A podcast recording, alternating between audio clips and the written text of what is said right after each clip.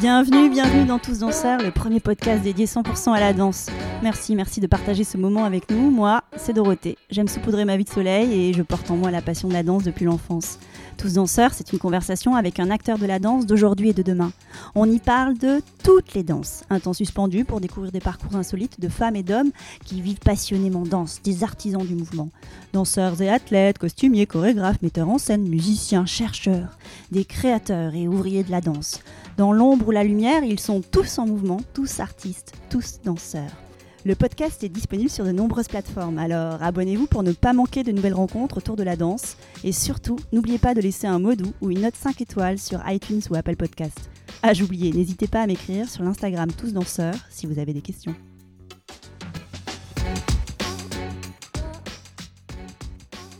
Aujourd'hui, je reçois Johan Bourgeois, artiste de cirque et directeur du Centre chorégraphique de Grenoble.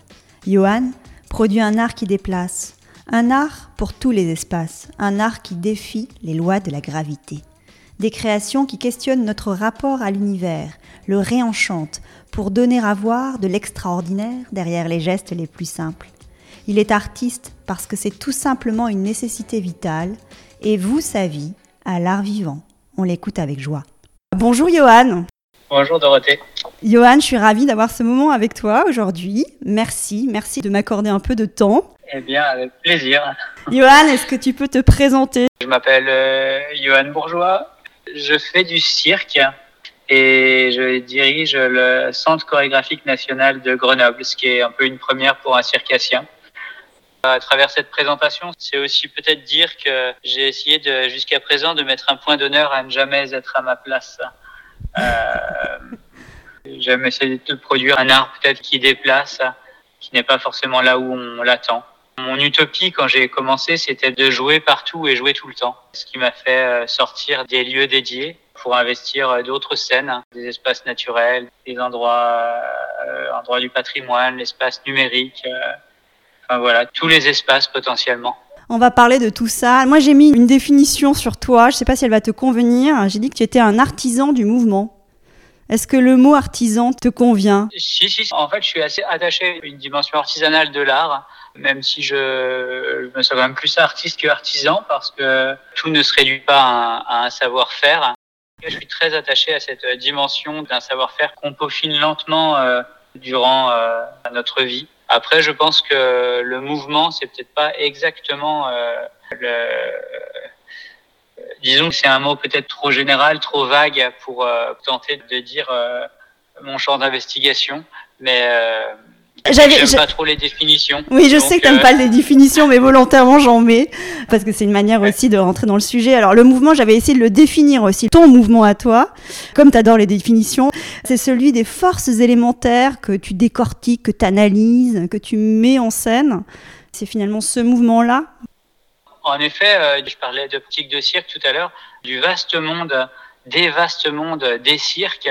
Moi, je me suis en effet intéressé euh, aux relations avec les phénomènes physiques. Donc, euh, d'abord, créer des dispositifs qui les rendent perceptibles. Mais c'est surtout donner à voir nos interactions, nos interactions avec l'univers par le biais de ces forces physiques, ce qui m'a intéressé. Et alors, tu voues ta vie à l'art vivant. J'ai vu que ce truc-là revenait plusieurs fois dans tes présentations, notamment euh, euh, ta présentation du Centre chorégraphique de Grenoble. C'est aussi revenu dans deux ou trois articles qui parlaient de toi. Est-ce que c'est une phrase à laquelle tu es attaché Vouer sa vie à l'art vivant ou c'est juste euh, quelque chose qui revient de manière un peu aléatoire? Non, non, c'est une phrase écrite. J'aime bien. Mm. Euh, l'assonance en V euh, qui fait penser au vent. D'accord. Qu'il y a beaucoup de vent dans cette phrase, dans la sonorité, mais aussi dans le sens. Hein. C'est-à-dire vouer sa vie à l'art vivant, c'est vouer sa vie à, à quelque chose qui ne dure pas, à quelque chose d'essentiellement immatériel et qui pourtant peut, euh, comment dire, se suspendre par moments et ouvrir des sortes de brèches d'atemporalité ou de suspension. Ouais. Et euh, qu'est-ce qui est important? Donc, je comprends qu'il y a cette sonorité euh, qui t'habite, mais il y a le mot art, il y a le mot vivant aussi. Bien sûr, le mot vivant, il permet de déjouer des, de vieux dualismes, notamment euh, la différence entre, enfin l'opposition entre l'homme et la nature ou entre la culture et la nature. Voilà, le, mot vivant, il me semble très approprié aujourd'hui pour entrevoir les problématiques écologique sous un angle un peu plus subtil que celui habituellement rebattu. Et d'associer le mot art au mot vivant par rapport à ce que tu dis? C'est parce que je pense que le soin du vivant passe aussi par une entreprise d'ordre symbolique et que l'art nous permet de réenvisager nos rapports imaginaires au vivant, nos, nos perceptions et nos valeurs à travers ça. Super. Alors on va commencer un petit peu par le commencement, si ça t'embête pas. Pourquoi cette vie d'artiste? Déjà, on peut pas vraiment répondre à cette question parce que c'est pas vraiment de l'ordre du choix. Je crois qu'il n'y a pas d'art sans une certaine nécessité, une nécessité d'ordre vital. C'est comme si tu me demandais euh, pourquoi dormir? Ah bah parce que si je ne dors pas, je meurs. Et voilà, pour moi, la, la, création poétique euh, a un peu cette euh, dimension-là. C'est ce même impératif, c'est une nécessité aussi pour toi Ouais, ouais, exactement, ouais. ouais, ouais. Et toi, je peux pas faire autre chose. Tu peux pas faire autre chose. Quand est-ce que tu as su que ça allait être ta vie? Je l'ai, toujours su. Je l'ai toujours su et je l'ai jamais su. En fait, c'est, moi, je, je rapproche très fort. Euh, la création artistique et, le jeu. J'ai la même nécessité de, créer aujourd'hui que celle de jouer quand j'étais enfant. Et pour moi, il y a une sorte d'accointance entre les deux euh, sentiments. Et donc c'est ça que ça t'apporte, c'est euh, retrouver euh, finalement cette part de l'enfance dans tout ce que tu entreprends Oui, c'est vrai qu'on on, associe, enfin, et, et je l'ai fait moi aussi, là, j'ai associé jeu et enfance. Mais je pense que le jeu peut devenir quelque chose qui n'a rien à voir avec l'amusement, qui est quelque chose de très sérieux, voire d'existentiel. C'est une manière de déjouer quelque chose, le jeu? De combattre des peurs euh, de... Peut-être de, de résister à, à l'entraînement productif de beaucoup d'activités. Le jeu est en soi improductif, gratuit. Il s'auto-justifie il n'a pas besoin de justification extérieure, culturelle. Il, il existe que par son propre désir. Et j'ai un peu ce rapport à ma pratique. Et donc c'est ça que tu essayes de transmettre aussi à ceux qui peuvent voir tes créations? Oui, et à travers ça, euh, si je pouvais euh, réenchanter euh, notre lien à l'univers, j'aurais gagné quelque chose. Je crois aussi que dans l'art vivant, il y a une opportunité extraordinaire, hein. je veux dire extraordinaire aujourd'hui, le miracle de l'art vivant ne peut exister que par une certaine qualité attentionnelle. C'est ça qu'on peut entendre dans le silence et le noir avant que le spectacle ne commence. Et je trouve que en ces temps où euh, notre attention est tellement meurtrie, eh ben, ça me semble extrêmement euh, précieux que de défendre ça. Merci, merci Johan. Si on revient à ton parcours, tu as décidé de suivre deux formations celle du Centre euh, des Arts du Cirque et puis aussi celle de la danse contemporaine à Angers. Pourquoi c'était important d'avoir deux formations? Ah bah, Je m'étais dit que si je suivais une formation, on dirait, voilà, il a suivi cette formation. Alors que si je suivais plusieurs formations, on allait dire, il a suivi des formations. Et j'avais envie d'être déformé. Non, non, c'est pas vrai. Pourquoi euh, Pourquoi Pourquoi? Peut-être parce que ma pratique m'amenait un peu à la lisière du chant chorégraphique, mais c'était peut-être aussi parce que quand je faisais du cirque, à l'école de cirque de Chalon en l'occurrence, parce que j'ai fait le Centre national des arts du cirque, et en alternance avec le CNDC d'Angers. Et à Chalon, je me sentais un peu perdu. Perdu parce que euh, le cirque, dans ses modalités euh, d'apprentissage, est très peu connecté à, est très peu situé les étudiants ont des cours d'histoire du cirque, mais c'est un peu théorique. Et ce que j'ai découvert euh, en, allant euh, dans l'école un peu équivalente en danse contemporaine, c'était la notion de répertoire. C'est pas par euh, goût patrimonial que je me suis intéressé au, répertoire, mais plutôt parce que c'est le répertoire qui permet de résoudre la question des gestes en les situant dans des contextes. Enfin, tout dépend comment en même temps on traite le répertoire, mais moi j'ai eu la chance d'être au CNDC d'Angers au moment où euh, Emmanuel Wynne a été euh, nommée et avec elle un collège pédagogique euh, extrêmement stimulant. Et voilà, du coup, ça m'a permis de prendre un peu de recul par rapport à ma pratique de cirque et de l'interroger, de l'interroger, ouais. Comme une sorte de point de départ? Oh non, non, non, c'est pas un point de départ, c'est une étape. Non, à mon avis, il n'y a pas vraiment de point de départ. Pour moi, les grandes séances de balançoire dans le jardin quand j'étais enfant compte tout autant dans mon travail aujourd'hui que cette rencontre avec la danse contemporaine au CNDC d'Angers ou, ou ensuite les, les 4-5 années que j'ai fait avec Maggie Marin. Et quand est-ce que arrive ton questionnement conscient sur les forces et, finalement leur pouvoir dans la création? Tu parles de tes séances de balançoire quand tu étais enfant, mais ce questionnement qui est continu, quand est-ce qu'il est devenu conscient en fait? Non, je ne sais pas s'il y a eu un, moment où il est devenu conscient. Euh, je pense qu'il s'est construit vraiment progressivement et que c'est pas fini. Non, je ne saurais pas, saurais pas dire euh, à quel moment en particulier euh, quelque chose s'est conscientisé. Quelque chose peut-être se structure, peut-être aussi se déstructure régulièrement et se restructure euh, non, c'est, je ne saurais pas dire, je suis désolé. Et est-ce que alors, euh, du coup, pour être Johan Bourgeois, il faut être un artiste polyvalent, mais aussi un bon physicien? Non, non, je ne suis, pas du tout un, bon physicien. Je suis euh, émerveillé par les lois de la physique, par ces manifestations. Mais non, moi, j'étais pas, j'étais pas particulièrement aguerri aux, aux, sciences, ni d'ailleurs à aucune autre matière scolaire quand j'étais enfant. J'étais même plutôt en, ce qu'on appelle en décrochage.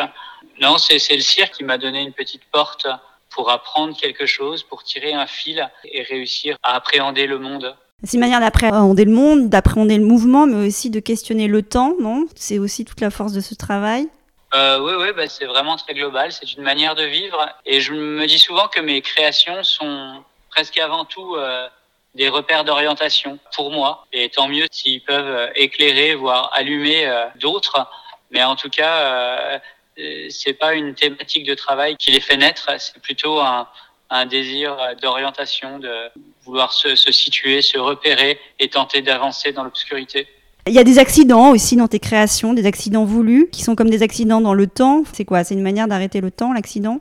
Ah non, l'accident, c'est magnifique parce que c'est la plus pure euh, manifestation d'un phénomène. Dans l'accident, il n'y a aucune subjectivité, aucun arbitraire, tout est nécessaire.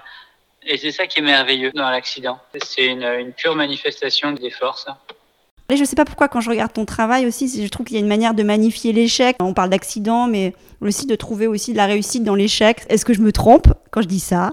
Euh, je crois que tout processus de création, que ce soit une création scientifique ou une création artistique, doit euh, en quelque sorte euh, observer euh, l'échec. L'échec est bien plus productif que la, la réussite. Finalement, pour moi, tout s'écrit dans l'échec. Ce qui m'empêche pas de beaucoup, beaucoup préparer mes créations. Mais en général, dans l'épreuve du réel, quelque chose d'autre se passe qu'on peut euh, éventuellement appréhender comme un échec, mais qu'on peut aussi euh, voir comme euh, des opportunités de potentialité inattendues. Et donc moi qui suis en, en création euh, permanente, je suis en permanence confronté à ces heureux échecs. J'aime bien le mot heureux échec. Tu as aussi un amour fou pour les dispositifs mécaniques. Hein. C'est finalement aussi le, le, véritable acteur du plateau. C'est le point de départ du spectacle ou ça vient sur le chemin de la création? Non, ça dépend. Des fois, il est premier, des fois, il vient en cours, des fois, c'est celui que je, je cherche euh, qui arrive au, au, tout dernier instant. Mais en tout cas, en effet, à chaque fois, il y a, euh, lors de mes créations, la production d'un dispositif, disons, qui met en jeu des phénomènes mécaniques, des forces élémentaires, et qui, euh, à travers ces principes, euh, ouais, de n'avoir nos, nos, interactions un peu fondamentales terrestres avec les éléments.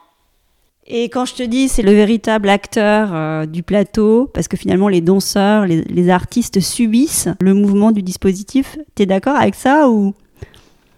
Non, pas tellement. euh, c'est vrai que euh, non, non, c'est même euh, j'ai nommé à un moment donné de ma recherche comment pourrait s'appeler cette constellation de dispositifs que j'ai produits. Je l'ai nommé tentative au pluriel, tentative d'approche d'un point de suspension.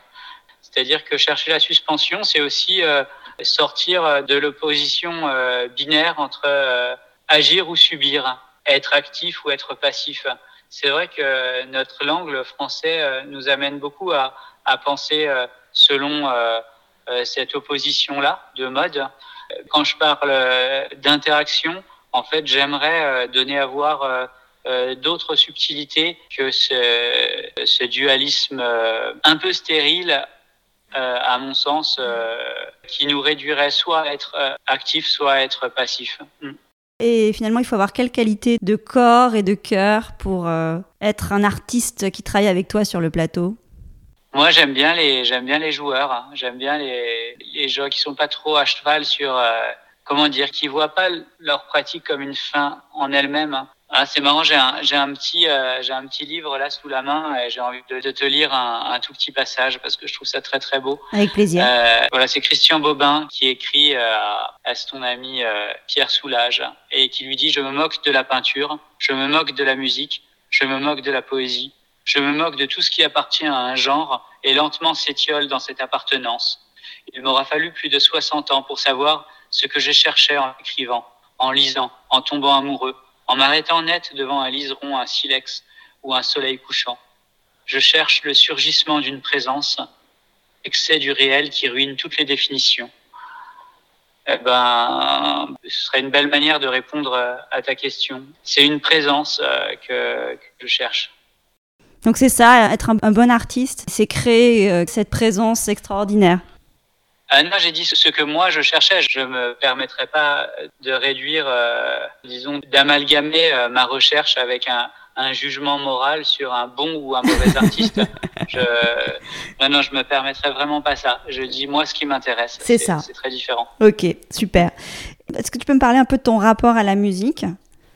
Mmh. Mon goût pour la musique n'est pas une affaire de registre. Je suis un mélomane qui s'intéresse à toutes les formes de musique, mais euh, disons, euh, je pense au moment où j'écris mes spectacles, j'ai une sorte de sentiment musical de la dramaturgie, c'est-à-dire une dramaturgie qui ne s'écrit pas selon des logiques narratives de fiction, mais euh, plutôt, euh, je crois, des logiques musicales. Euh, c'est-à-dire de, de rapports de rythme et d'intensité. Donc pour moi, la musique a toujours été un modèle et une grande source d'inspiration. Si tu avais une baguette magique, tu aimerais quoi pour les arts vivants? Là maintenant Ah, très bonne question. J'aimerais qu'ils soient beaucoup moins anthropocentrés qu'ils ne le sont aujourd'hui. J'aimerais que le domaine de l'art vivant s'intéresse véritablement au vivant et pas seulement à l'homme et ne réduise pas euh, toute son attention aux petites affaires humaines. Je trouve qu'on a assez euh, chanté euh, les capacités humaines. Maintenant, je crois qu'il est temps de, de s'intéresser aussi à, à, nos interactions euh, et notamment envers les choses, envers les populations non humaines, envers les matières. Voilà, enfin, d'avoir une acception du mot vivant qui soit plus élargie. Et pour toi, t'aimerais quoi? Euh, Écoute, pour moi, ça, ça va, ça va plutôt bien. Euh, je, je, suis très très heureux de ce que je vis en tant qu'artiste et en tant qu'homme. Je fais pas vraiment la différence. Euh, J'aime euh, profondément où je suis. Euh, J'aime les gens avec qui je travaille. J'aime vraiment ce que je fais. Non, parfois c'est la, la, relation au temps qui est, je pense, un, un, problème très partagé, très systémique, mais en même temps, je pense qui appartient en même temps à chacun. C'est-à-dire que j'ai des, euh, je pense que je dois faire un, un, gros travail pour avoir un rapport au temps un, un peu plus apaisé. Et en même temps, c'est un travail infini. Donc, je suis en chemin, je suis en recherche avec ça. Est-ce que tu as euh, un truc que tu aimerais qu'on retienne de toi? Ton parcours d'artiste est loin d'être fini, mais euh, tu fais tout ça pourquoi finalement? Euh, J'espère que je pratique un art qui ne soit pas trop égotique dans le sens où euh, je crois pas que l'art que je pratique euh, tente de valoriser euh, la personne que je suis. Mais j'espère que, c'est-à-dire que quand, quand par exemple j'ai fait Dialogue, Dialogue c'est un, un duo, donc c'est deux personnes qui sont sur un plateau qui est en équilibre, un plateau euh, sur lequel il y a une table et deux chaises, et c'est un plateau qui fait environ 800 kilos qui fait 4 mètres de côté, un carré. Et ces deux personnes vont monter sur ce plateau et le but de leur jeu va être de s'asseoir l'un en face de l'autre et de se regarder dans les yeux. Et la pièce, ce n'est que cette trajectoire, cette expérience, presque ce défi qui peut-être donne à voir à travers l'un des gestes les plus banals qui soit, presque une dimension épique c'est comme s'il y avait dans les différents euh, motifs que j'utilise, qui sont toujours des motifs extrêmement simples, il n'y a pas de sophistication euh, dans le mouvement que je donne à voir, il n'y a pas d'abstraction, c'est toujours des, comme des, des, gestes existentiels, euh, essayer de tenir debout, s'accrocher, tomber, s'asseoir. Mais j'essaye toujours de donner à voir ces motifs euh, sous un angle extraordinaire pour un peu euh, réenchanter euh, nos gestes les plus simples. Et en même temps, euh, tous ces petits poèmes, j'essaye de les réinvestir dans des tas de situations quand je mets mon escalier sur le sommet d'une montagne ou, ou le plateau dont je parlais au Panthéon. Et, et c'est une manière aussi de jouer avec les espaces, hein, de trouver cet endroit d'équilibre où l'espace va poétiser l'œuvre et réciproquement l'œuvre va poétiser l'espace. Euh, là aussi, il y aura un endroit de suspension recherché dans ce rapport euh, d'équilibre avec les environnements et éventuellement même tous les environnements. Parce que, comme je te disais pour commencer, euh, voilà, moi, mon désir, c'est de jouer partout. Je crois que n'importe quel espace peut devenir un espace de jeu. Merci, merci infiniment Johan pour tes mots, pour ce moment avec toi. On va s'approcher de la conclusion. Ce podcast s'appelle Tous danseurs. Ça évoque quoi pour toi, Tous danseurs? Euh, Comment dire euh... Si ça n'évoque rien, ça n'évoque rien. C'est pas grave. ça évoque plein de choses, mais à la fois j'ai beaucoup d'amour pour cette discipline, pour la danse, mais comme j'en ai pour le, le, cirque, pour la poésie, pour la littérature, et à la fois euh, je crois qu'il est plus vraiment l'heure de se retrancher derrière des catégories disciplinaires. Pour moi, toutes ces choses-là n'existent pas vraiment. Ce ne sont que des moyens de capter quelque chose qui nous dépasse, qu'on pourrait appeler euh, euh, le vivant. Donc, euh, oui, la danse, mais, mais je crois que c'est pas ça qui est important. C'est le vivant. Ah, il me semble, ouais. Si tu étais à ma place, t'aimerais entendre qui au micro de tous danseurs? Ah, ah, ah, bonne question. Euh, en fait, c'est ça. C'est, je pense qu'il serait assez intéressant si on considère que nous sommes tous danseurs et donc que la danse euh, se déterritorialise en permanence dans des euh, lieux a priori inattendus. Eh bien, euh, j'aimerais entendre tout sauf des chorégraphes. j'adore, j'adore l'idée. ok, ok, un grand Non, merci. Johan. Parler de danse à d'autres personnes si vous pensez que nous sommes tous danseurs. Au moins, on entendra d'autres mots. Ça pourrait être intéressant. Je prends l'idée. Merci Johan, merci, un Non, grand bah, merci. à toi. Merci, infiniment pour ce moment avec toi. Je suis en joie et à très vite. Ciao, ciao. Ciao Bye, Johan. bye. Voilà, clap de fin. À très vite pour refaire danser les mots ensemble le temps d'une conversation. Merci d'avoir passé ce moment avec nous. Et n'oubliez pas, nous sommes tous danseurs. Le podcast est disponible sur de nombreuses plateformes, alors abonnez-vous pour ne pas manquer de nouvelles rencontres autour de la danse. Et surtout, n'oubliez pas de laisser un doux ou une note 5 étoiles sur iTunes ou Apple Podcast.